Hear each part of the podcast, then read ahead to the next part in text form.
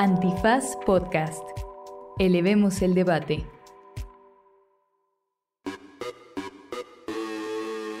Buenos días, buenas tardes, buenas noches, bonita madrugada o cualquiera que sea esa opción temporal por la que esté usted decidido a votar. ¿Por qué dije usted?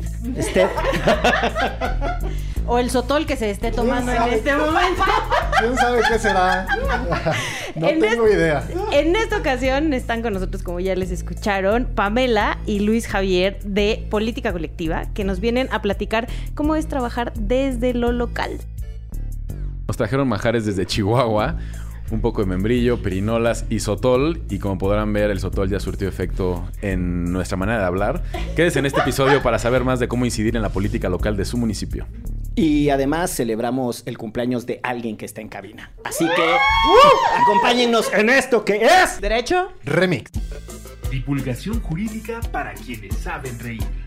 Con Ixel Cisneros, Miguel Pulido y Andrés Torres Checa. Derecho Remix. Bienvenidas, bienvenidos, bienvenides a una emisión más de Derecho Remix que en esta ocasión está etílico y fronterizo.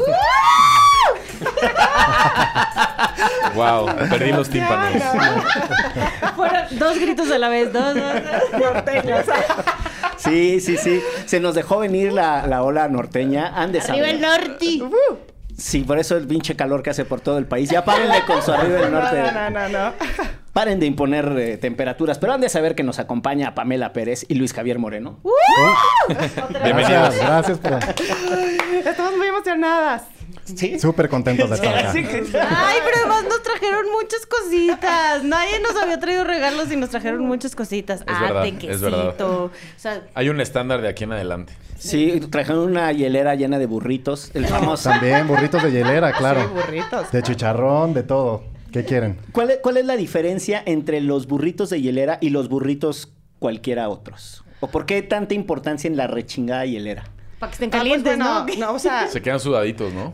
Los burritos de hielera generalmente son estos lugares a donde vas y compras en tres segundos tu burrito de hielera, ¿no? Se mantienen calientitos, pero luego puedes ir a otros lugares donde generalmente los burritos son un poquito más grandes y generalmente en esos lugares también venden montados, que es el guisado con queso asadero y pues esos no, generalmente no te los venden en hielera. Ya. Pero Ya. entonces es como el taco de canasta, pues es el... La tortilla de harina sudadita y sabe más rico, ¿no? Ya. Porque si no está seca el burrito y no, no está tan bueno. Entonces mejor el burrito un poquito sudadito. Ah, así- así. ¿Qué tienes que decir al respecto? Pues aparte es algo muy como eh, de clase trabajadora el burrito con hielera porque o así me lo platicé mi mamá que es de Reynosa. Sí. Se hace en la mañana, se calienta durante el día y para la hora que vas a hacer tu, o sea, vas a comer el lunch ya está, se mantiene calientito y sudadito como dice Javier. Claro. Y Ya. por 20 pesitos desayunas de lujo. Pues muy bien. Oye, pero además andamos de, de manchamanteles porque es cumpleaños del señor Andrés Torres Checa. Suéltanos las mañanitas de Cepillín Producción, por favor. Y miren, ustedes que están escuchando este Derecho Remix han de saber que en este preciso momento, mientras ustedes están escuchando la celebración de Andrés Manuel Torres Checa o Andrés, o Andrés Alfredo López Obrador, en este preciso momento estoy destapando el chambrulé. ¿Qué Que se oiga, que se oiga, que se A ver si oiga. no desgracio el foco. Ay, Diosito lindo. Tápense los ojos. Ay, mamá, ay, mamá, los de la luz. Vamos a ver. Y vamos Wow. a preparar la tradicional, también fronteriza, también etílica, eh, mimosa, ¿verdad? Bueno, la margarita sí es de Ciudad Juárez, ¿no? Se dice que sí. Se dice Eso que sí es... no se Se ve dice así. que sí, la margarita, la primera margarita se hizo en Ciudad Juárez, ¿Producto correcto. Tex-Mex o qué? Producto fronterizo, o, o sea, Según fronterizo. yo es o sea, más- es- es es de mex. Ciudad Juárez, Ya es mex. ajá, Juárez, sí. es, es juarense. Yo tengo que decir que en mi calidad de veracruzano hay unas realidades... Me de- cagan los norteños. Arriba la costa, abajo el norte. ¡Está loco! Es que... O sea, no vas a querer la comida sudada, loco. Si va en fritanga, vaya. No, que hay unas realidades que nos quedan como muy distantes. Por ejemplo... Tlaxcala. por, por ejemplo. Pero además a todo el país, mundo. ¿no? Todo el país. No sí. La, la idea, por ejemplo, de la chimichanga, que yo decía, no mames, es Oye. Buenísimas. Esa es una mentira. Y no, uno descubre que sí comen ustedes esa madre por allá. Y uno creía que no, que era un invento Y de que es película. Delicioso. Sí, justo estábamos platicando antes ahorita de la frontera Ojinaga Presidio y yo creo que yo la mejor chimichanga que me he comido fue en un restaurante terrible, bu- bueno, en este restaurante terrible en eh, Presidio, Texas, ¿no? Entonces, sí, la chimichanga existe. Está feo ese cruce fronterizo. Si pueden, evítenlo. Sí, Si no tienen necesidad, no tienen nada que ir a hacer ahí. Por su bien. Por su bien. Y luego para nombrecito, Ojinaga. De- o, o también fue muy Ese famoso. es que el de la película de Karate Kid, ¿no? Es que justo una vez eh, también. Enrique Peña, Nieto- Enrique Peña Nieto se equivocó y estaba en Ojinaga y le dijo Okinawa. Ah, Okinaga. Sí. Es una ciudad Así, cosmopolita. Miguel le acaba de robar el chiste a Peña Nieto. ¿Sabes? bueno, Ya- gracias ya- por venir. Ya no son chistes de tira, son chistes de peña. Espérate, Que cabrón. ya está en otro, en otro nivel. Bueno, hasta aquí con Derecho Remix. Gracias por venir. Es el episodio más eh, intelectual, político y sofisticado. Bueno, pero han de saber que la razón por la que Pamela y Luis Javi están aquí es porque eh, ellos... Porque son bien chidos. Además, porque ellos encabezan una mm, iniciativa que se llama Política Colectiva y que es una organización fundada en Chihuahua. Tú no eres oriundo de Chihuahua, ¿verdad? Yo soy queretano, pero soy chihuahuense por adopción. Eres avecindado ahí desde hace Exactamente. mucho. Y tú sí eres chihuahuita. de- Regio Montana, vecindad desde los 10 años. a- Ah, Chihuahua. o sea, en realidad ustedes Doble son- norteña. sí, pero son migración interna. Así Sí, es. exacto. Ya. Pero bueno. tu otro norteño no nos gusta tanto, la verdad. Me Sí, quedo con sí, el de ah. Chihuahua. Mejor Chihuahua. No se dice provincia Pati de Obeso. Sí. Escucha este episodio. Aparte, yo a ti los quiero, pero son poquitos a los que quiero. Espero ser la tercera. No, pero a ver, eh, déjenme empezar por una pregunta muy, muy básica. Eh, ¿Qué diablos es política colectiva? Porque nosotros sabemos, pero quienes nos escuchan no. A ver, ¿quién, quién se echa el tiro de describirla o definirla o compartirnos? Pues si quieres, tú empiezas, Luisga. Pues Política Colectiva es una organización que se especializa en el trabajo en lo local, ¿no? Creemos que actualmente la política en el país está súper centralizada y creemos que una oportunidad para mejorar eh, el, el nivel y el- la discusión política es centrarnos en lo que pasa en los estados y en los municipios. Entonces, nosotros nos enfocamos en temas como finanzas públicas, transparencia, combate a la corrupción desde lo local. Y eso es lo que traemos desde hace ya eh, un año, un año y... Dos años, Luis Javier, ya. Ya dos años. Ya, ya hace dos octubre, años. Claro, Ajá. fue la constitución de la organización. Y traemos dos iniciativas principales. Una es Ojos al Gasto, con la que revisamos las finanzas públicas de 92 gobiernos, que son los 32 estados del país y los 60 municipios. Que no mamen el chambón. O sea, yo vi cuando lo presentaron y qué pedo con la cantidad de información que sacaron. Sí, eso es con Ojos al Gasto y bueno, con Primavera Política, que acá Pamela lidera esa parte. Y Y pues bueno, sí, o sea, justo que eh, nosotros, eh, Luis Javier y yo nos conocimos en, en- en una, de hecho, oficina pública. eh, y que yo llevaba trabajando ya desde mi graduación de la carrera en sociedad civil y era mi primera experiencia como servidora pública. Me di cuenta que no conocemos absolutamente nada de cómo funcionan nuestros municipios, nuestros ayuntamientos y cómo se toman las decisiones, ¿no? Y que tampoco, o sea, y que tampoco al no conocer cómo funcionan, las personas no sabemos cómo incidir. Además, llegamos en un, en un momento coyuntural muy bonito porque en el 2018 en Chihuahua se eh, publica la Ley de Participación Ciudadana para el Estado, que fue eh, impulsada por personas, por organizaciones de la sociedad civil. Uy, Las mimositas. sonó rico eso. Y que sí es por presumir, pero es una de las leyes que son más progresistas y que es una de las que reconoce el derecho a participar como un derecho humano, ¿no? Y eso pues nos da dos características súper importantes que tienen que ver con la universalidad y la progresividad.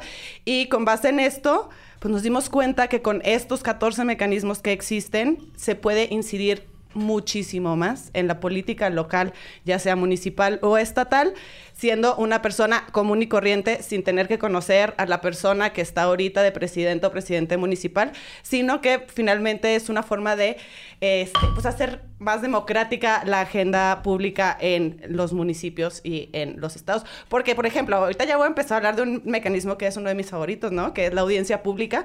En Chihuahua con 50 ¿Qué es firmas. eso, Pamela? ¿Qué es eso? Cuéntanos. No venía preparada, pero se Pero- puso play y les cabía así de- Soltó, soltó. Sí, qué bueno que me lo preguntas. No, pues claro, no Preguntas sembrada. nos emocionó un montón, ¿no? O sea, la audiencia pública en Chihuahua es este derecho que tienen las personas que con 50 firmas las personas pueden sentar al presidente municipal o a cualquier eh, persona que ocupe una dirección en el ayuntamiento para resolver problemas de las comunidades. Y esto aplica igual con 200 firmas a nivel estatal, ¿no? Entonces esto de verdad es que sí democratiza la Sí, agenda. porque además pone el ejemplo de donde no, no, o sea, que te piden acá millones de firmas. Ah, no, claro. O sea, bueno, ese es el tema de la, de la audiencia pública. Este, tenemos estados en Oaxaca que ni siquiera sabemos por qué hay leyes de participación ciudadana, porque para poder solicitar una, un plebiscito, que un plebiscito es poner a consulta una decisión administrativa de un, eh, eh, del Poder Ejecutivo, se necesitarían juntar 605 mil firmas. O sea, es más fácil armar un partido político que poner a consulta una decisión que toma. Oye, que eso me gustaría preguntarte, por ejemplo, cuando dices que es una de las legislaciones más progresistas del país con mucho orgullo, ¿cuáles son el tipo de cosas que puedes poner a, a consulta? Y si ya ha habido ese tipo de eh, experiencias en Chihuahua, ¿qué se consultó? ¿Cuáles fueron los resultados? ¿Cómo participó la gente? Pues bueno, tenemos un gran ejemplo. Este, Les mandamos un saludo de la escuela radical. Saludos a Carlos y a Nayo. ¿Qué se me, qué se a René. A René, Pamela a René. Empezar? Traen un hyper así de... Nosotros de que... El, el sotol que... el En la mesa hay cerveza. Sotol. o sea, sí, sí, bueno. Sí, se, arponea- se arponearon antes de empezar, ya no comen menos azúcar al café en la mañana. Sí, no, aparte de los cafecitos, pues bueno, sí, saludos a Nayo, Carlos, este, René y, y Diego, que forman parte de la Escuela Radical y que fueron parte, bueno, fueron una de las varias organizaciones y personas que, aunque todavía no estuviera reglamentado a nivel municipal la ley de participación, utilizaron este mecanismo que es el plebiscito, ¿no? En el Ayuntamiento de Chihuahua se aprueba... eh, la concesión para el mantenimiento del alumbrado público a 15 años por 6 mil millones de pesos. Entonces, pues las personas dijeron, ¿cómo? ¿Cómo que 6 mil millones de pesos? Y pidieron el proyecto, pidieron el proyecto y se dieron cuenta que el proyecto era cambiar los focos que ya existían en la ciudad por luces LED, ¿no? Y lo sometieron a una consulta Son pública. caras las LED, ¿eh? Sí, pero... O Ahorita sea, te sí, cuento. pero no tanto. Ahorita hicieron ese proyecto ahora en la actual administración y costó 120 millones de pesos el Ah, cambiar pero no es, no es el mismo LED. No, seguro que no es el mismo LED. No es el mismo LED. No es el LED que cambia de colorcito cuando le picas a tu celular. Ese es el chido. Sí, sí. Y salieron a votar casi 60 mil personas en un ejercicio que pues no es un ejercicio este pues de elección para personas que ocupan puestos populares y la mayoría votó que no. Entonces, Órale. pues este proyecto se fue para abajo y, tu- se- y tuvo que retroceder, ¿no? Y esta historia es un poquito como David contra Goliat, porque el municipio le metió cerca de 9 millones en comunicación a la campaña del sí, de que se concesionara el alumbrado, y el equipo promovente gastó 7 mil pesos en hacer un pequeño eh, estudio de televisión que metieron en redes sociales y la campaña fue espectacular porque inspirados un poco en el no de Chile del plebiscito que sacó a Pinochet, ganaron la narrativa pública y las personas votaron por el no a la concesión. Sí. Eso es lo que se puede hacer. No, y ahorita les quiero Es- platicar de otra cosa. No, a ver, déjenme eh, poner dos cosas sobre la mesa que parecen una obviedad o ustedes que están muy inmiscuidos. eh, forma parte de su discurso y sus reivindicaciones, pero quizá no necesariamente la gente lo tiene en contexto. O sea, el país en su relación centro-periferia o eh, capital, y, y esto sucede a nivel nacional y también en los estados, ha tenido ires y venires, ¿no? Y uno de los esfuerzos por federalizar realmente al país pasaba también por la lógica de municipalizar al país. Entonces hay una, hay una ola de reformas en los noventas, para que era ¿no? como la fantasía de los municipalistas. Por ejemplo, Enrique Cabrero, que después fue director del CIDE, es uno de los municipalistas más destacados de este país. Y ahí vino mucha lógica de crear... eh, mecanismos de participación ciudadana desde lo presupuestario, ¿no? Y hay este, esfuerzos muy, muy viejitos, ¿no? El Sintra, ¿no? Ciudadanos por Sí. municipios transparentes, localis, que eran, por ejemplo, que estaban avecindados en Querétaro, hablando de, y ellos hacían finanzas públicas y te explicaban la diferencia entre el Fortamun, el Subsemun, ¿no? Que son los distintos fondos municipales, etcétera. Ese también es el tema de Miguel, como se pueden dar cuenta. Sí, sí, sí. No, pero la- el- lo que quiero decir es, ese, ese esfuerzo después empezó a perder potencia porque cuando empezó empezamos a tener problemas de corrupción a nivel municipal etcétera, todo se trató de resolver otra vez con centralizaciones, ¿no? Y más poderes al INAI y ahora un Instituto Nacional de Transparencia. Y ahora eh, la Auditoría Superior de la Federación que llegue hasta el más minúsculo rincón eh, de... Sí, que es real que eso pueda suceder. Ajá, y es como todo centralizado otra vez en los gobiernos cuando había sido un esfuerzo de municipalización muy fuerte. Y la otra parte que quizá eh, nos ha costado asimilar en este país son los mecanismos de participación directa. Hay un Claro. debate que no tiene cuento que, que lo pongamos aquí, que es cuánto de la democracia es participativa, ¿no? Y si democracia deliberativa versus democracia participativa y los mecanismos de democracia directa que ustedes mencionaron. Pero mucho de lo que ha sucedido, y, con- y- y creo que esto es lo que la gente tendría que entender, es que hay mucha presión para reformar cosas porque estamos buscándole soluciones a problemas graves del país. Y después que nos dan, de que nos dan esas reformas, que nos dan suena que nos conceden. Después de que logramos esas reformas, la banda las abandona, ¿no? Y ahí se quedan en, en el olvido. Y a mí una de las cosas que me parece súper potentes es que esas dos cosas, tomarse en serio el federalismo y la municipalización cruzada con los mecanismos de democracia semidirecta o directa o participativa, eh, ustedes lo están reviviendo y de eso se trata. Es un poco lo que dice Ixchel. O sea, no se trata nomás de tener en el papel los derechos, Claro. sino de echarlos a andar. Por ejemplo, ¿cuál es la segunda experiencia, Pamela? Te, te pasó el balón, cabrón. Gracias, gracias. Pues fíjense que otro de los estados donde sí reconocen eh, eh, la participación ciudadana como un derecho humano es Nuevo León, ¿no? Y esa ley... Ese no nos Esa- gusta, ¿verdad, Ixchel? Sí. Este, eh, Nuevo no León... tanto, no tanto. Y fue en el 2016 que se hace esta eh, ley con esta perspectiva de derechos humanos. Y este año justo acompañamos a más de 30 colectivos, terminaron siendo 38 diferentes colectivos medio- medioambientalistas, que la neta, mis respetos, porque en una semana se pusieron de acuerdo, hicieron sacaron cuatro amparos, este, se hizo una solicitud de audiencia pública a la Secretaría de Participación Ciudadana, que ellos ni siquiera sabían que podían utilizar este mecanismo como una forma de tener esta, este debate público de eh, la deforestación indiscriminada en el río Santa Catarina, ¿no? Un día de repente se despertaron eh, las personas regimontadas y vieron que había maquinaria pesada y que estaban tirando toda la vegetación del río Santa Catarina. La raza fue y se paró enfrente de la, de la maquinaria y eh, pararon esto con amparos, con una audiencia pública en la que se llegaron a acuerdos, pues, muy interesantes, ¿no? En el que prometieron, que bueno, ya veremos, ¿verdad? Una cosa es que suceda en la audiencia pública, este, que pues no se va a llevar a cabo este desmonte, que no se va a construir nada sobre el río Santa Catarina, porque otra de las cosas bien importantes es que se encontró en mayo de este mismo año un contrato de estudio para la construcción de un viaducto de cobro en el río Santa Catarina. Órale. Cuando estaban haciendo este desmonte eh, indiscriminado, eh, con la excusa de que si venía un huracán se iba a inundar la mitad de Chihuahua, digo, de Chihuahua de Monterrey, ¿no? Estaban utilizando ese discurso. Y pues bueno, eh, fue la primera audiencia que se llevó a cabo, que fue transmitida en vivo. Este, ahí hubo, fue, fue una experiencia bastante bonita porque nosotros la pedimos que fue en el Palacio de Gobierno, nos metieron a un salón ahí pequeño con un aforo de 100 personas, pero al final se llenó, tuvieron que instalar pantallas afuera. Órale. Este, la primera vez que, visita, que se visitó la, la Secretaría de Participación Ciudadana, a algunas personas no las dejaron entrar porque andaban en shorts. Este, Ya ven, pues- ya ven por qué luego digo cosas de Monterrey. Solo, solo para que se pongan en, en nivel, a mi hermano lo regresaron de la UP por ir en shorts a clases. Monterrey es la UP del país. Y, y tenemos a Jalisco y tenemos a otros, sí, ¿eh? Guanajuato, compiten bien, no. compiten bien.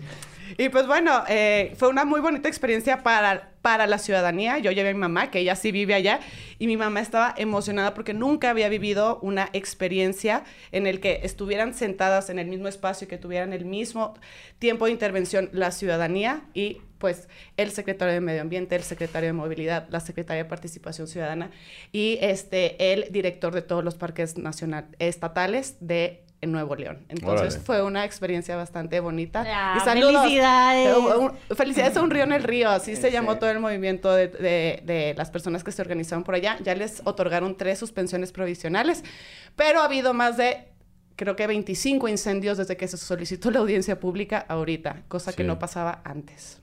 Bueno, ya tocaste muchas cosas. Además, en, en, en la zona conurbada de Monterrey, eh, el río Santa Catarina lo atraviesa por literalmente por el centro, ¿no? Eh, y una de las cosas que tiene es una imagen de las inundaciones del huracán Gilberto de finales de los ochentas. Entonces, si uno habla de inundación el río Santa Catarina, la gente piensa en devastación, bla, bla, bla, y como que... Sería el mejor pretexto, pues, para hacer algo Exacto, así. exacto, ¿no? Como que se insertan discursos basados en el miedo que pueden tener las personas por ciertas cosas. Yo quisiera preguntarte una cosa, Luis Javier, porque ¿por qué seguir a las necias con las finanzas públicas? Porque creo que es la única forma en la que las personas también se pueden politizar. También venía preparado, no había yo acabado la pregunta. Ah, a ver. Ahorita nos soltamos igual que Pamela y nos aventamos otros 20 minutos aquí hablando de finanzas públicas. No, no, échale, échale. Eh, no, lo importante, una de las cosas que creemos que es muy importante en política colectiva es que la combinación entre finanzas públicas y participación ciudadana permite politizar a las personas.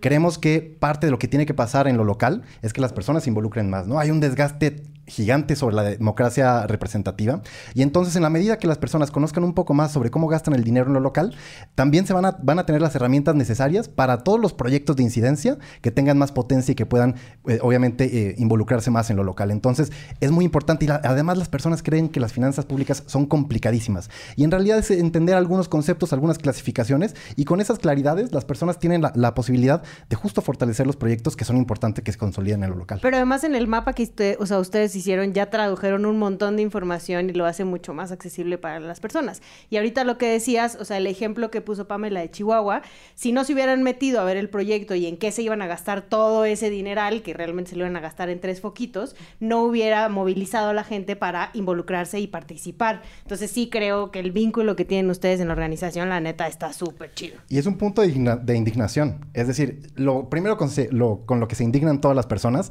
es como cómo gastan el dinero, lo malgastan, ¿no? Y acá nosotros, Pinches rateros. pinches rateros, eh, lo gastan muy mal, se lo llevan a las campañas y lo que nosotros tratamos de explicar es, ok, tienen razón, pero hay otros problemas además del mal gasto, que es, por ejemplo, la recaudación, ¿no? Hay un problema gigante de recaudación en lo local y es importante que los estados y los municipios tengan capacidades de recaudar para invertir correctamente ese dinero y resolver los problemas públicos, ¿no? Porque algo que decimos es, ningún problema en el país se va a solucionar sin dinero. Necesitas el dinero Sí. para todo. No, y además en esta onda demagógica, por ejemplo, de la cancelación de las tenencias, ¿no? Que es uno de los impuestos más progresivos, mejor diseñados, con mayor eficiencia recaudatoria, eh, que en realidad castiga, porque castiga todos los bolsillos, pero de manera menos injusta comparado con otros Claro. tributos. Este, pues nada, ¿no? En la demagogia terminamos ahí borrándolos. No, y lo peor es que aquí en la Ciudad de México les pusieron, o sea, nos pusieron a todos como esta, esta, ya no pagas tenencia, pero pagas como este permiso que es una lanita, y la gente, y si tienes un coche caro, si tendrías que pagar tenencia y la gente se va a Morelos y al Estado de México a emplacar sus coches para no pagar esa lanita cara. Sí, ¡Bu, Morelos! A, a mí algo de lo, que, de lo que mencionan me hace mucho sentido, sobre todo cuando Luis Javier decía que poco el modelo de activismo alrededor de la representación electoral está muy agotado en el país. Eh, y hay también como... Está muy metida en la cabeza de que la participación ciudadana se limita a Votar. ir a votar cada tres años o cada seis años. Además de que la representación electoral a nivel municipal es muy pequeño el tiempo que duran. O sea, entran muy tarde en muchísimos municipios del país a sus funciones. Se van ya sobre la hora. Están, gobiernan como un poquito más de dos años, si no es que menos de los tres que tendrían que tener eh, que estar ahí. Y están pensando cuál va a ser el siguiente paso que van a dar. Si van a irse a otro municipio, a una diputación local, una diputación federal. Y entonces Y usando los recursos además. y no, para y no- sus y no les importa tanto, entonces, esta presión que tú ejerces sobre los cabildos, los municipios, para decir, a ver, cuestiones tan sencillas pero tan importantes como el alumbrado o eh, los parques, El o agua. el agua o la pavimentación de las calles, que pasan completamente desapercibidas y que también en la misma lógica ciudadana es, es culpa del gobierno. ¿Cuál gobierno? ¿Quién sabe? Pero es culpa del gobierno. Y entonces le echas la culpa al gobierno que te cae mal. No, a mí, a mí el gobernador es de un partido que no me cae bien, entonces es culpa del gobernador. Y a lo mejor no es culpa del gobernador. ¿No? Y entonces ahí es, es muy interesante poder regresar la conversación a las como células más básicas de participación ciudadana o las células originarias de participación ciudadana que son las alcaldías y los municipios, porque si la lógica está demasiado pensada de arriba hacia abajo, como lo decía este Miguel con lo- el ejemplo de, de la auditoría, es la Auditoría Superior de la Federación va a llegar a todos los municipios. La CNDH va a resolver todos los problemas de violaciones a derechos humanos. ¿No? O sea, Y si hay un problema, tienes que ir a pelearte a la mañanera con el presidente porque así descentralizado está el país. Que ya ni la CNDH te pela. No, no, pero aunque te pelara, sería. A lo mejor puedes ir a instancias locales que podrían resolverte muchos de los problemas.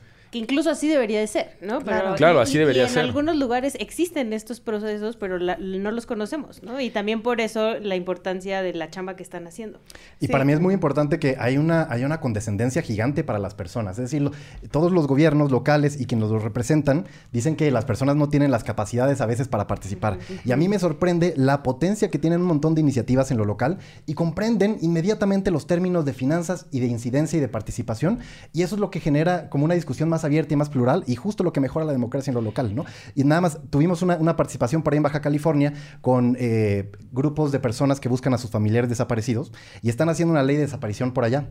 Y entonces lo que ellos pedían era más presupuesto para la Comisión Local de Búsqueda porque el dinero que tenían era nada, absolutamente nada, cerca de 37 millones al año para un montón, cerca de 14 mil personas desaparecidas en el Estado. Entonces hay herramientas que les permiten entender un poco el, eh, cómo gasta el dinero el Estado y además cómo se pueden redirigir recursos para que la comisión tenga las capacidades necesarias para encontrar a, todas estas personas.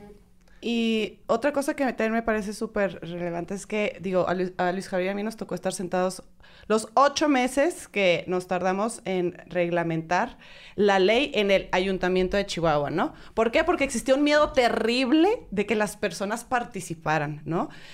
Al principio no querían que las personas pudieran eh, proponer de manera directa proyectos, ¿no? Decían, van a proponer puras tonterías, ¿no? ¿Qué va a pasar si proponen y decían una sarta de cosas?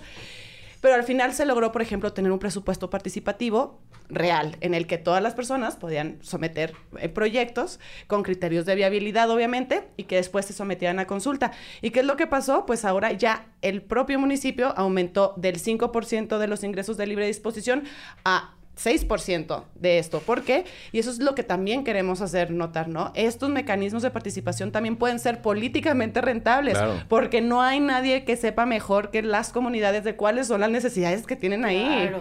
O sea, y eso, y eso es como que un miedo que hay que eh, romper al inicio, porque sí existe como este, este temor de las autoridades de, de aprobar estos mecanismos en el que sí las personas con 50 o 200 firmas pueden exigir sentarse a hablar con las autoridades, pero pues bueno, ahorita estamos presentando iniciativas en Quintana Roo, en eh, Coahuila, en Querétaro y en Querétaro, ¿no? Entonces, pues esperamos que también las condiciones pues vayan mejorando tomando en cuenta pues este tema de la universalidad del derecho humano a participar, ¿no? O sea, bueno, y en temas de, umbrales de participación, quien mejor tiene la ley es Jalisco. Ahí en Jalisco con 3.000 firmas puede someter cualquier decisión del Ejecutivo Estatal, o sea, el gobernador, a un plebiscito, ¿no? Y, o sea, Tienen un muy mal gobernador, póngase a chambear. Unos cuatro plebiscitos ya hubieran salido con todas las cosas terribles que han hecho por allá. Sí, total. Sí. Oigan, hay varias cosas de lo que están diciendo que, que a mí me atrapan, en, vamos, como eh, por la propia trayectoria de lo que yo he observado y a lo que me he dedicado. Pero, por ejemplo, esta idea de que las comunidades no tienen posibilidad de participación. Y ese es un debate, por ejemplo, que en su momento surgió con mecanismos muy paternalistas, pero también muy participativos como el PRONASOL, ¿no? El Programa Nacional de Solidaridad, que tenía un... Iba a cantar la canción Solidaridad. Venceremos. Ah, entonó, entonó, ¿eh? salud, Entonó. salud, salud, Salud, ¿cómo no? Se llevó la mano al pecho. salía, este, salía Bob Dylan cantando la... Pues no, pero casi. Ah, no, es que fue al mismo tiempo que We Are the, World. que sí. We Are the World. Entonces uno se confunde, no sabe si era, sabe si era Bob Dylan. Pero Checa estaban haciendo, volvemos a no, ni había nacido No había para nacido. eso. Pero había, ahí había una discusión y hay- esa es una época en la que, por ejemplo, hay un fenómeno de centralización de decisiones en el gobierno federal y una influencia desmedida en los municipios. Por eso los municipalistas de los noventas decían, sí queremos el presupuesto, pero no la decisión centralizada. Y entonces vienen otros fenómenos como los coplademunes, ¿no? Que son los consejos de planeación municipal. Y tienen mucho, o sea, tienen muchos problemas porque replican la- el problema del centralismo, solo que a la escala municipal. Entonces tú tienes a las comunidades de las periferias que ni les llegan las rodajas y, y las eh, eh, pedacerías que les tocarían del presupuesto, porque se lo quedan los, los centros urbanos, ¿no? En, en el caso de, las, de los grandes, grandes municipios que tienen una zona urbana y después eh, zonas rurales. Pero esa tensión ha estado ahí desde hace mucho. Y yo creo que lo que está sucediendo con los mecanismos de democracia directa o semidirecta es que se juridizaron esas formas de participación. Entonces ahora ya no es una cosa ahí abstracta que está en la ley administrativa, sino que además tienes un mecanismo de exigibilidad y eso es lo que lo pone punk y eso es lo que los pone nerviosos. Una de las cosas que nosotros revisábamos... ¿Qué pedo? ¿Cómo les brillan los ojos a los tres, incluyéndote, Miguel? Pero las preguntas sembradas de Miguel, Oigan. así, sé que se van a emocionar con esto. Sí, Pum. no. Son bien nerds de cosas bien raras. No, y, y también, o sea, justo como estos coplademunes que ya estaban incluso en la legislación, decían, ¿para qué quieren cambiar la ley, no? Si ya, Ya está. existe esto. Pero nos damos cuenta que luego los coplademunes están formados por las grandes desarrolladoras inmobiliarias de todas las ciudades y los grandes eh, eh, empresarios de las ciudades. Entonces, en realidad, pues el interés no es una bonita planeación. Este, Es, es un interés para unos poquitos. Ajá. Y por otra cosa que nos que de, de ponernos punk, ¿no? En Chihuahua también está pasando algo súper interesante. La ley de participación ciudadana tiene un consejo consultivo de participación ciudadana que se encarga de vigilar eh, pues la implementación de la ley en todo el estado, ¿no? Ahorita nosotros formamos parte de ese, de ese consejo y hubo una queja por cómo se llevó a cabo una consulta acerca de la Torre Centinela. No sé si han escuchado de él. Yo sí. Ah. Porque tengo amigos de Chihuahua. Ok, sí, exacto. Bueno, Yo no. este, Te Por- faltan amigos de Chihuahua. Porque solo leo el periódico Récord. Buena respuesta. Sí, y, y llegó una que otra nota sobre los bravos de Ciudad Juárez, pero fuera de eso, bueno, la plataforma Centinela es este proyecto eh, de eh, el gobierno del estado en el que se hace un contrato por 6 mil millones de pesos para temas de seguridad. Se va a construir una torre en Ciudad Juárez, que se supone que es una deuda en temas de seguridad para Ciudad Juárez, y cámaras en todo el estado. La cosa es que la ciudadanía no tuvimos acceso a el, al contrato, ¿no? No sabemos en qué se van a gastar esos 6 mil millones de pesos. Se solicitó una un- primero un plebiscito y como no había materia administrativa sobre la cual llevar a cabo el plebiscito, se hizo una consulta eh, pública, la cual es no vinculante. Pero la pregunta, este, pues, era un poco, eh, pues decía, ¿estás de acuerdo con que haya más seguridad a través de la Torre Centinela? Pero bueno, este, eso, este, eso ya está por Poquito ver. sesgada. Las, las personas promoventes de la consulta metieron un recurso ante el Tribunal Estatal Electoral y ellos dijeron, nosotros no somos competentes para resolver esta controversia, nosotros tenemos solamente, eh, eh, pues, eh, poder sobre los cuatro mecanismos de participación política, este es un mecanismo de participación social, lo mandan a la Sala Guadalajara y la Sala Guadalajara, eh, pues, determina que el Consejo Consultivo de Participación Ciudadana es, va a ser la persona responsable, bueno, el ente eh, responsable de resolver las controversias en todos los mecanismos de participación social. Y este Consejo Consultivo tiene mayoría ciudadana, ¿no? Entonces, estamos en esas, estamos en Deberían de ver la cara de Pamela. Está en llamas, pero siempre está en llamas. Yo nada más quiero decir algo bien importante sobre lo que decía Miguel y tiene que ver con la centralización de las decisiones en los municipios y cómo lo- había una centralización también de la participación ciudadana.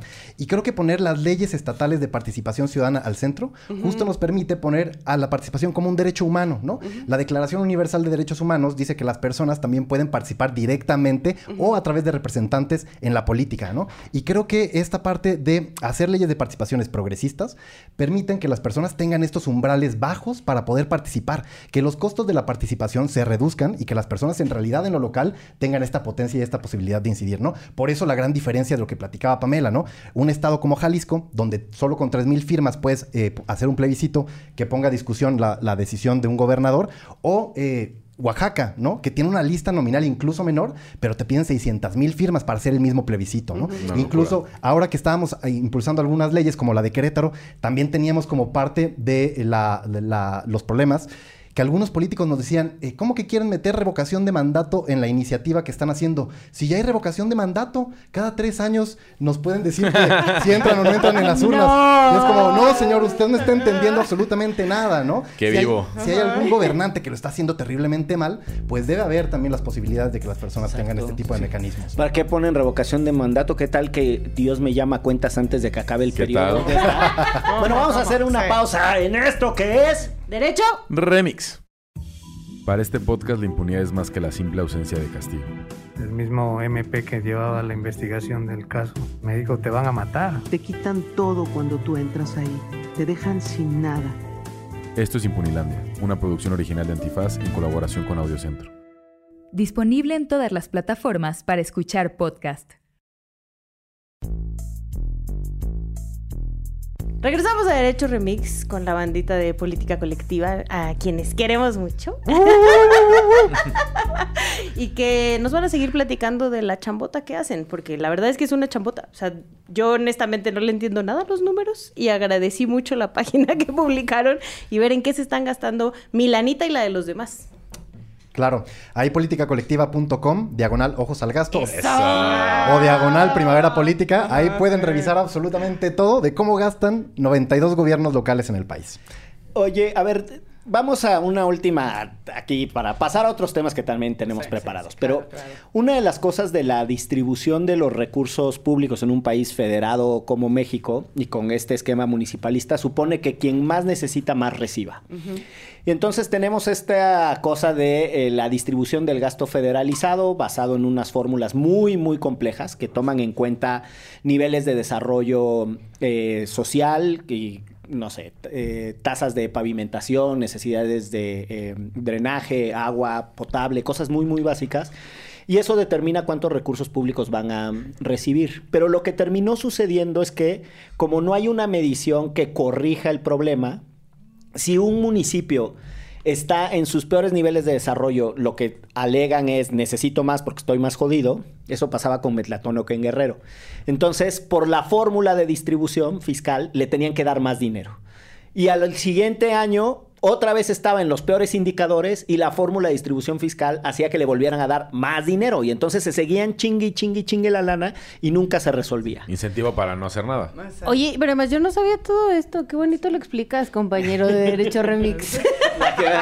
Pero yo creo que aquí es en donde se cruzan positivamente las dos agendas que ustedes trabajan. O sea, te- hay que tener un poco más de información del gasto público, pero luego hay que activar a la ciudadanía para que pregunte a dónde se va ese dinero, ¿no? Totalmente, porque parece que los incentivos entonces para los gobiernos es- son perversos, porque entre menos hago, más dinero me dan.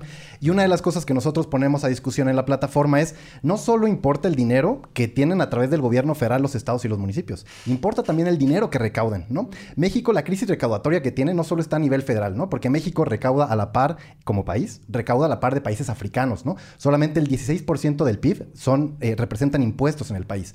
Cuando te fijas en los impuestos estatales y municipales, solo el 0.4% del PIB del país son impuestos estatales y solo el 0.3% son impuestos municipales. ¿Qué implica esto? Que el dinero que tienen, que recaudan los estados y los municipios es muy bajo en comparación incluso con países de América Latina o países de la OCDE co- con la que competimos, ¿no? Entonces, eh, que, lo- que los gobiernos recauden mejor implica que tengan más posibilidades de enfrentar estos problemas, porque no solo deben depender del gobierno federal, sino también tienen que tener las capacidades y las herramientas para recaudar mejor. Y ahorita que decías Guerrero, ¿no? A mí hay algo que me vuela la cabeza, una comparación que a lo mejor son peras con manzanas, pero el gobierno de Guerrero, que tiene cerca como de 90 mil millones de pesos, solo recauda el 3% de sus ingresos de manera propia, ¿no?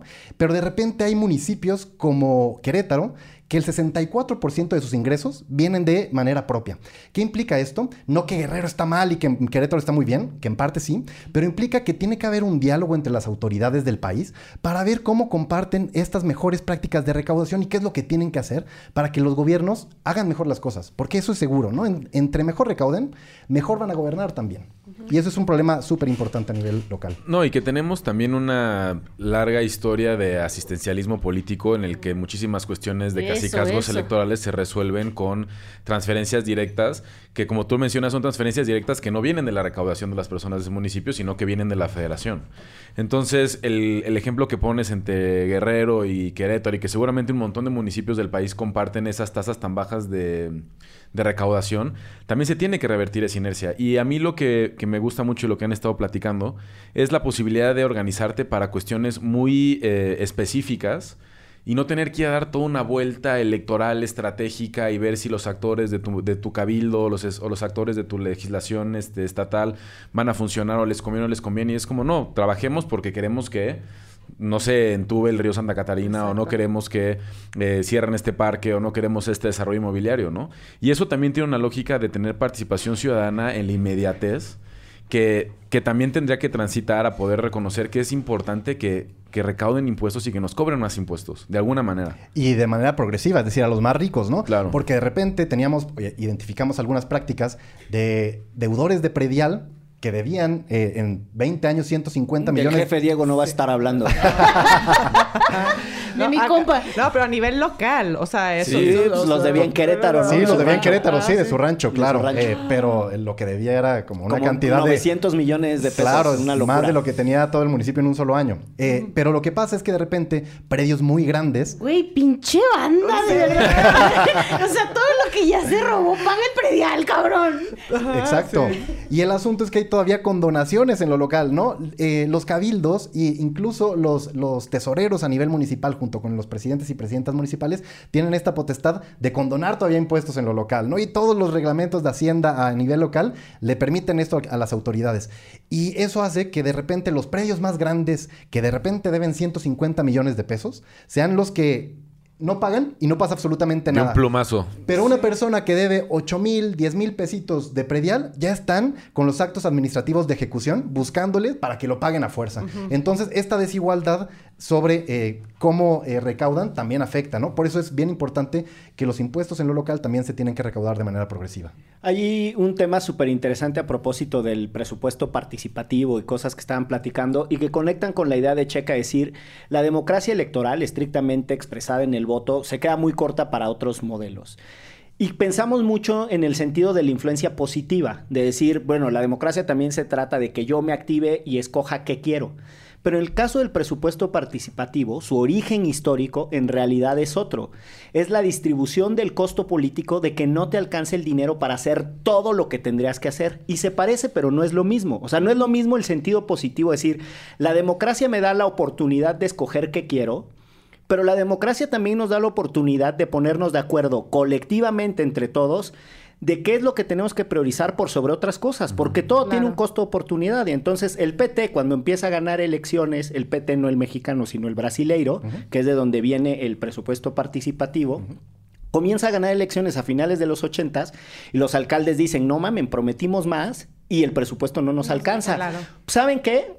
Nos vamos a poner de acuerdo y, y el encabronamiento de aquello que no se logró hacer también tiene Va que ser, ser colectivo. colectivo, Exacto. claro. Es, es otro nivel de política. Justo Ay, ya me sensibiliza. emocioné. ¿Es verdad?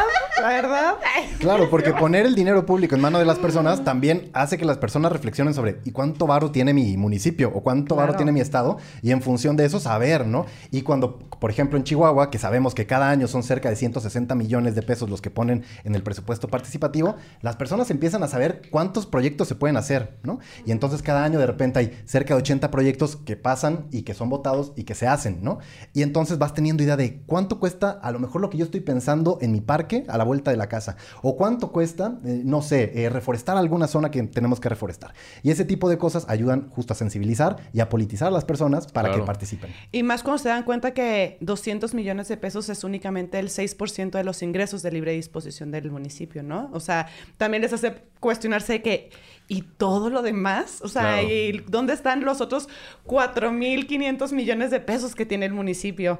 este, y que con tan poquito pueda haber obras que de verdad cambien las realidades de sus comunidades, ¿no? A ver, estando ustedes aquí y en el contexto y coyuntura que tenemos, que por una parte es el cumpleaños de... Salud con el sotol que nos Sí, trae. salud. Trago de, trago de sotol. Trago de sotol. Trago de sotol. Este segmento es patrocinado por los magos. No se van a hacer caras, ¿eh? Sotol de Chihuahua. Ay, mamá, los de la luz. Déjame bajo la mimosa con este sotol. Ah, Sí, sí, no, es al revés. Aquí, eh, eh, Clara Oye, está Sofía, muy rico, que, ¿eh? que está haciendo las veces de productora de audio y productora de contenido, se está bajando la Me mimosa gusta. con el sotol y el sotol con la mimosa. Entonces ya se le hizo un círculo. A ver cómo quedan. A ver Un cómo círculo quedan. ambicioso. Muy virtuoso. Quién sabe cómo van a quedar los sonidos de esta grabación, pero bueno, si nos queda la voz como Javier Duarte, ya saben por qué fue. Oye, pero a ver, estando ustedes aquí dedicados a la política y estando en el contexto en el que estamos, que ya quedamos que no es solo el cumpleaños de nuestro compañero de micrófonos, está Ay, sucediendo. queremos. También es el de Alice. Está, está sucediendo. Ay, rey. están sucediendo Saludos. un montón de cosas. Leo, Leo. en la región. Y para pronto, nuestros vecinos eh, en El Salvador y en Guatemala están en este momento, yo creo que enfrentando. Ecuador. eh, no, ahorita, ahorita me refiero a Ah. que en El Salvador y en Guatemala, en este momento están enfrentando dos de las tesis de opción política más contrastantes que hay. Ah, sí. ¿no? Claro. O sea, El Salvador con un modelo, ¿no? De Bukele en donde te ofrece seguridad sin justicia. Claro. O sea, no lo La puedes mano tener dura, la mano dura que le llaman. no lo puedes tener todo. Y en Guatemala en un proceso en donde eh, una organización política pequeñita, Muy joven. realmente... Güey, otro salud por eso, ¿no? O sea, Sí, sí. Por Guatemala. Por Guatemala. por- por Guatemala. Sí, a ver cómo. Por Guatemala. llegamos al final del episodio a este ritmo. Porque luego sigue Honduras, luego sigue El Salvador y así hasta. Y por Argentina. Ecuador y Ecuador, por, y por los Ecuador, que vengan. Pero ya sea de felicidad o de tristeza, podemos beber.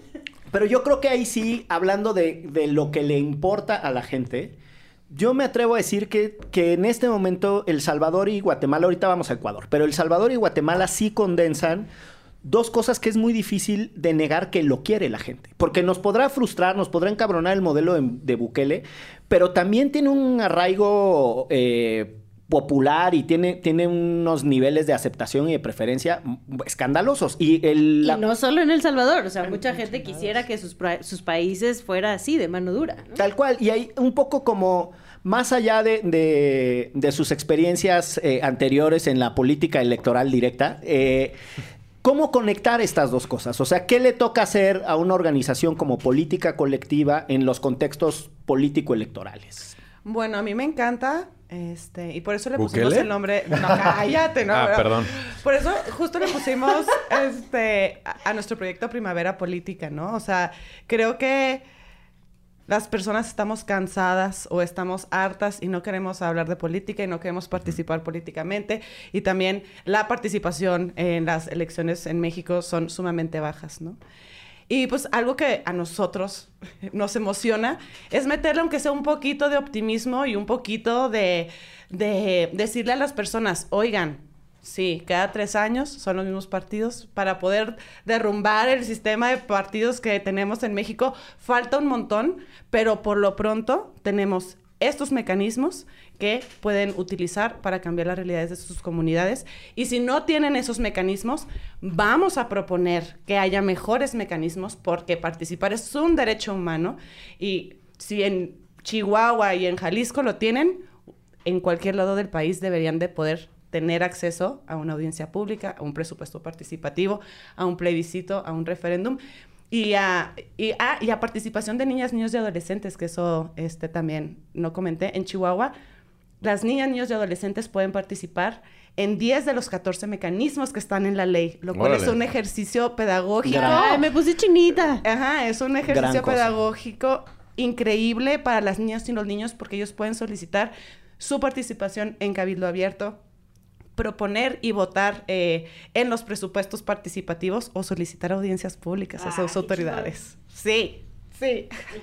Y de los procesos electorales que están sucediendo en Ecuador y Argentina, ¿qué les merece en su alta politización, muchachos? Para que lo escuche el público de Derecho Remix. Pues justo creo que eh, lo que pasa es que las personas están hartas de las... sí, sí, Luis Javier, yo como buen financista voto por mi ley.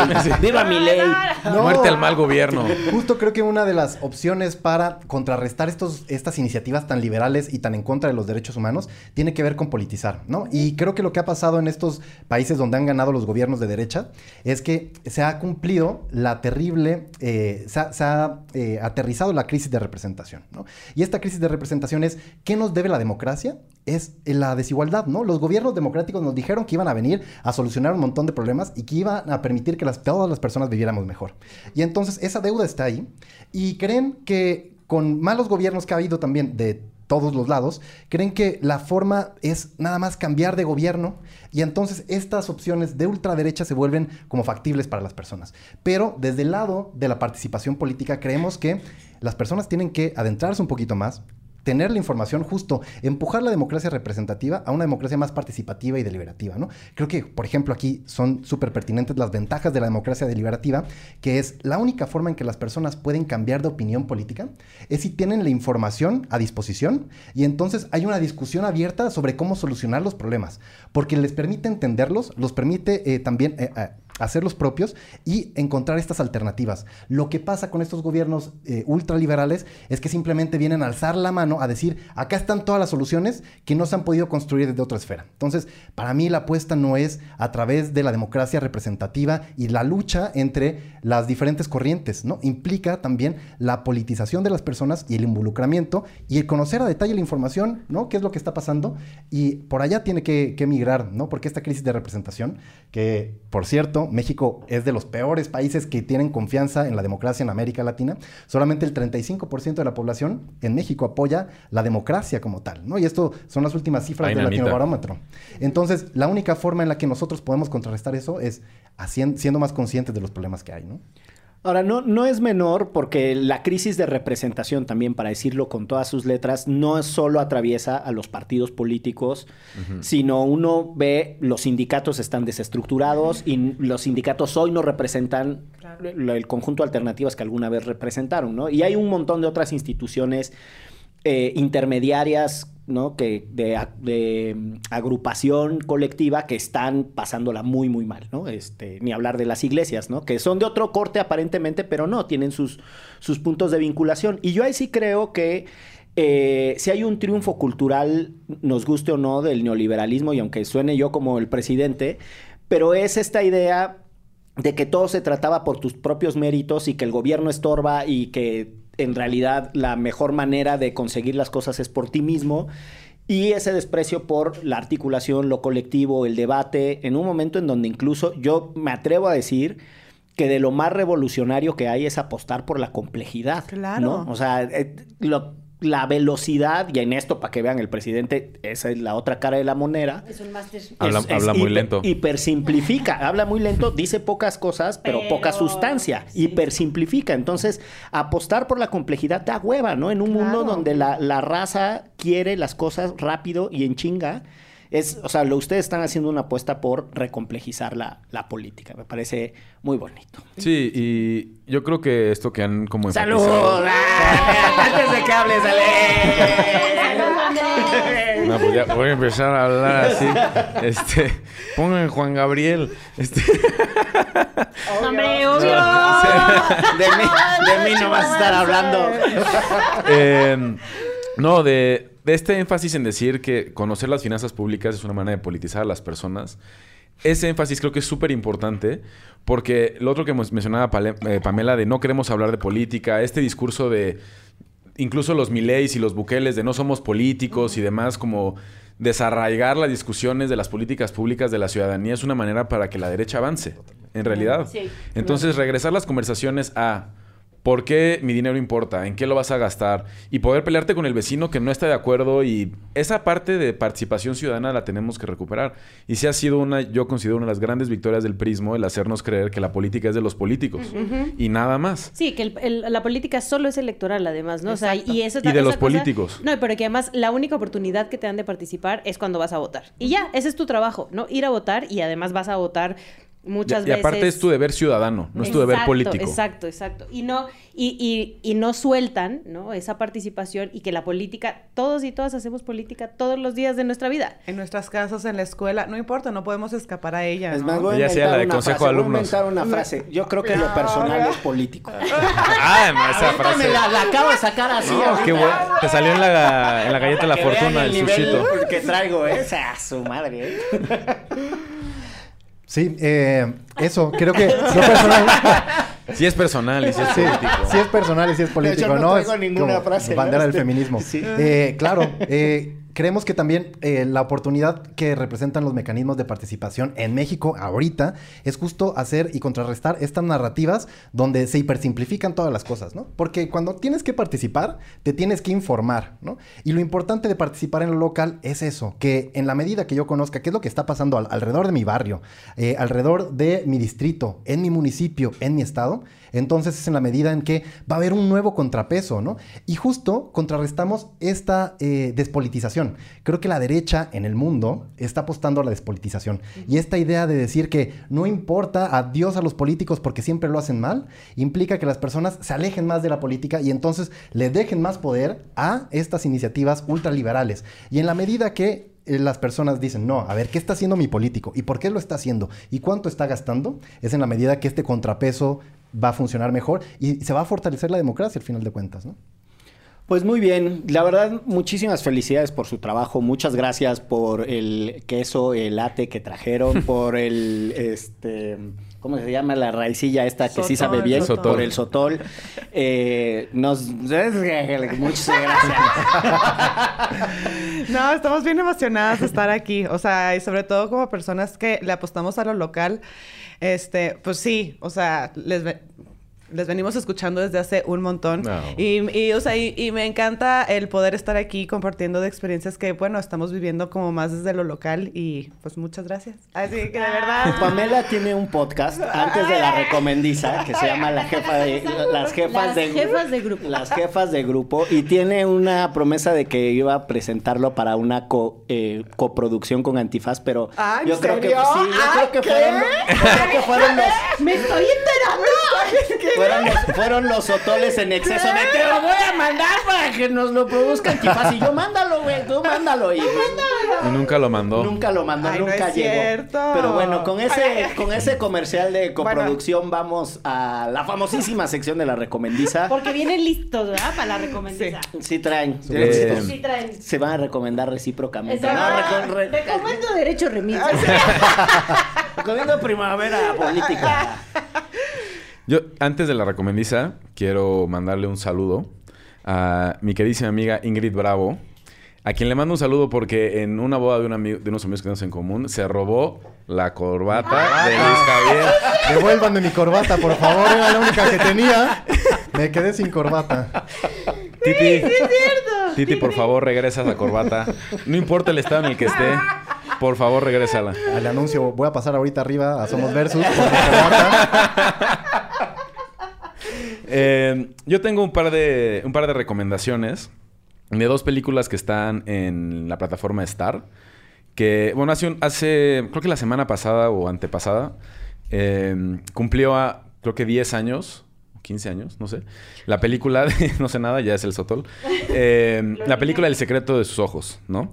Y entonces eso me hizo recordar algunas películas argentinas que me gustan mucho. Y en Cumplió Star... 20 años. 20 años. Madre. No, ¿sí? Wow. Este, regrésenme esos años. Este, dos películas argentinas en las que también está Ricardo Darín que me gustan un montón. Una es una comedia eh, en donde Ricardo Darín y sus amigos compran un terreno en la provincia de Buenos Aires, en el campo porteño, y, y creen que es un gran, una gran, gran oportunidad de inversión una semana antes del corralito. Y la película se llama La Odisea de los Giles. e Intentan recuperar del banco el dinero que el banco les quitó. Está cagadísima, la recomiendo un montón. Y otra es la que muchos consideran la mejor película argentina, o la que era la mejor película argentina hasta El secreto de sus ojos, en donde sale un Ricardo Darín jovencísimo y se llama Nueve Reinas y es de un par de estafadores en la ciudad de Buenos Aires. No la he y visto. está extraordinaria. Se la recomiendo un montón. La veré. Las recomendaciones de Checa siempre son buenas. Ah, muchas gracias. Pam. Pues bueno, eh, yo vengo a recomendar un libro eh, que ya leí el año pasado y como fanática de la ciencia ficción, este, mm, pues... Tienes llama- mucho en común aquí Ah, con Sí. tu compañero de pupitre. Sí, sí. Los, este, Los Desposeídos de Úrsula K. Le Guin es un Ah. gran libro de ciencia ficción y que el año pasado me, como me puse de propósito leer a muchas más eh, autoras mujeres, ¿no? De ciencia ficción. Ella es buenísima. Y la neta es, es un libro que me, me hubiera gustado que hubiera secuela. Y esa es mi recomendación.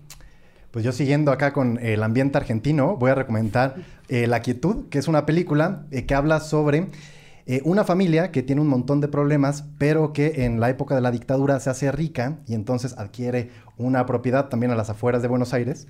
Y entonces la familia, después de los problemas, tiene que disputar un montón de cosas con la ley, pero también con problemas internos y te muestra cuál es la realidad tanto de las familias ricas en Argentina como de este periodo eh, post-autoritarismo y cómo eh, se hicieron ricas un montón de personas. Entonces, Órale. tiene eh, como una connotación social y una connotación política súper linda.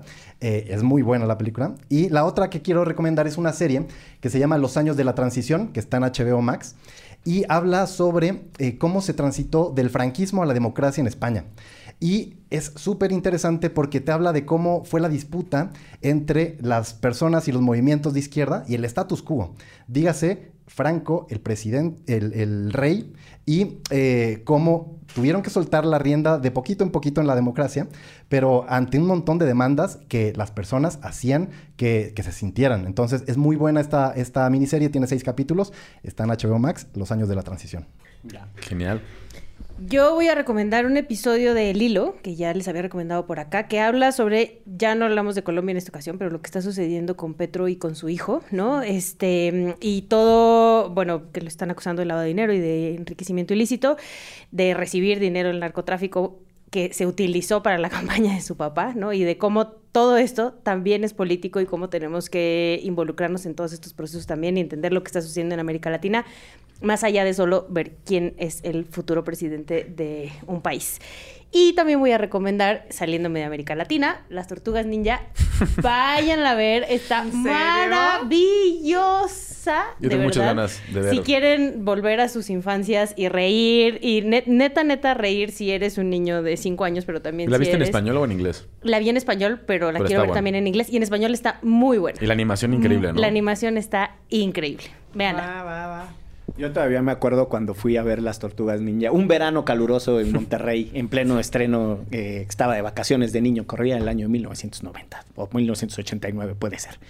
Eh, pues, Qué buena memoria, Gómez. son mis, son mis edades. Eh, yo quiero recomendar, a propósito de que vi hoy en los controles del audio a Clara Sofía Leal, me acordé de un eh, extraordinario documental que se llama Sisters with Transistors, que Ah. es la historia de muchas mujeres que eh, venían de el mundo de la radiofonía y de las transmisiones, etcétera, en el contexto de la guerra, de la Segunda Guerra Mundial, empiezan a ocupar espacios de hombres, pero sobre todo su trayectoria después en la música electrónica. Y viene una mención entre las mujeres que, que- que menciona el documental, que son grandes, grandes eh, músicas. Delia Derbyshire, que seguro la conocen porque es la de la música de Doctor Who, que es como un clásico. Pero también mencionan a Wendy Carlos, que es... eh, la primer mujer trans extraordinariamente famosa que hace la música de La Naranja Mecánica. Entonces es un documental. Ahorita que vi a Clara Sofía así con sus instrumentales acá, me acordé de las Sisters with Ojalá se le haya puesto play, porque si no... Porque- que le haya puesto rec. Rec. Que sí le puso play.